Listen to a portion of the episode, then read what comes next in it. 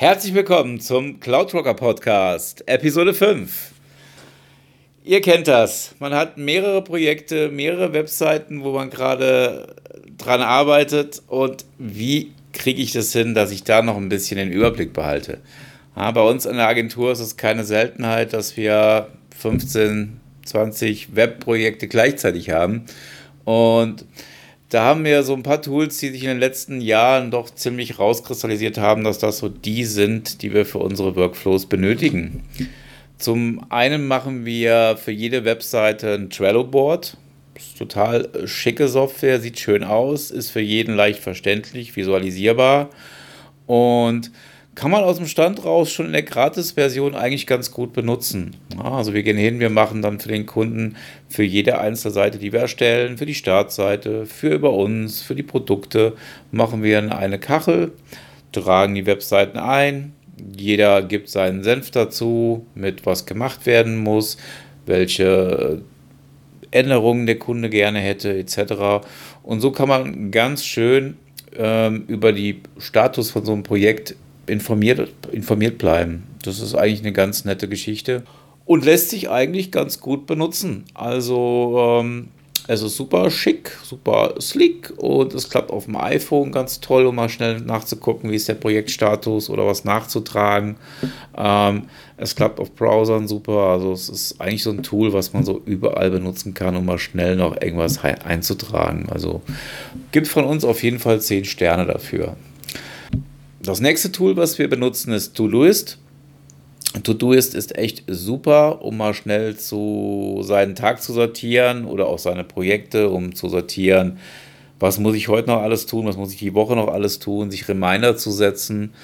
Ähm, wir haben das letztes Jahr eingeführt, waren anfänglich ganz toll begeistert sind dann aber jetzt mal auf das gratis Microsoft To Do, was im äh, Office 365 Paket mit drin ist, geswitcht und müssen sagen, also richtig, für unsere Zwecke vermissen wir nichts. Wir werden wohl von Todoist weggehen und konsequent bei Microsoft äh, bleiben, weil die Integration innerhalb vom Exchange, innerhalb von Teams ist da doch ein bisschen besser. Für das, was wir machen, reicht also Microsoft To Do auf jeden Fall aus. Microsoft macht ja gerade in dieser Schiene sowieso sehr viele äh, Sachen. Ähm, da lohnt sich das eigentlich für uns nicht, jetzt nochmal groß über den Tellerrand zu gucken. Dafür kopiert Microsoft meines Erachtens noch zu gut.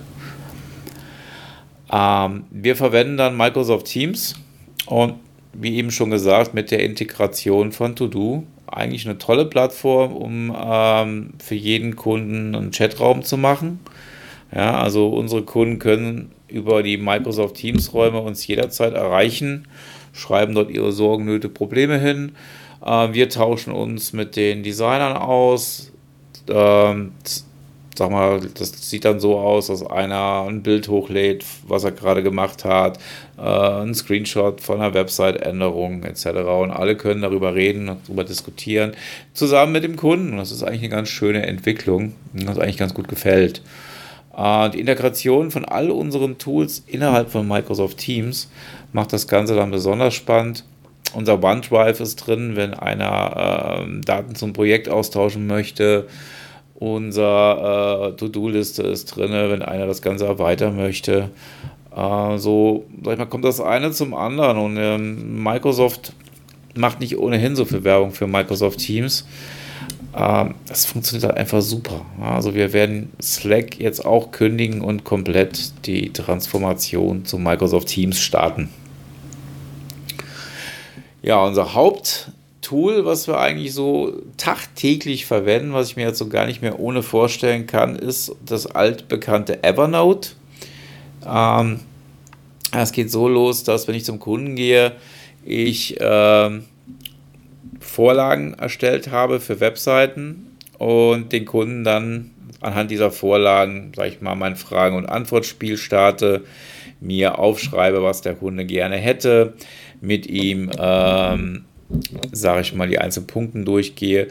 Später bei der Webseite mir die CSS und Java-Codes, die ich für so eine Webseite verwende, auch in Evernote eintrage, dass ich das zusammen habe ähm, sieht dann so aus, dass jeder Kunde bei uns ein Notizbuch bekommt. Also ein Evernote wird ein Notizbuch für die Webseite des Kunden angelegt. Und dieses Notizbuch beinhaltet dann alle Daten, alles, was ich für die Website-Erstellung brauche, sodass ich das alles zusammen habe. Ähm, hinterher erstellen wir daraus ein PDF für den Kunden praktisch, so als Komplettdokumentation für die Webseite. Ähm, das erlebe ich immer sehr oft, immer wieder, dass man zum Kunden geht, sagt, ja, gibt es da ein Doku von deiner WordPress-Seite? Äh, nö, ich habe da gar nichts. Das hat einfach mal so ein Designer vor ein paar Jahren gemacht.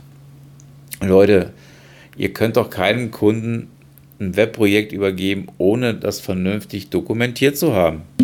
Ja, einmal gibt ihr dem Kunden das Gefühl, dass er vielleicht auch selber die Seite bearbeiten kann, ja, weil in der Doku von uns steht immer drin, wie kann ich die einzelnen Texte austauschen, wie kann ich die einzelnen Bilder austauschen. Also wirklich ein How-to der Webseite. Ja, und das sollte man dem Kunden heutzutage mitgeben. Also ähm, ganz ehrlich, das ist keine große Arbeit, das macht ihr nebenbei, während ihr die Webseite erstellt. Ja. Ähm, was wir dann auch mit Evernote äh, gerne machen würden, was ein bisschen fehlt, ist die iPad-Integration mit dem äh, Apple Stift. Ähm, ich hoffe, dass sie da noch nachbessern. Der neue CEO soll ja ganz starkes Fokus auf die Mobil-Apps äh, legen. Bin mal gespannt. Mittlerweile sieht der Workflow so aus, dass ich GoodNote benutze, GoodNote 5.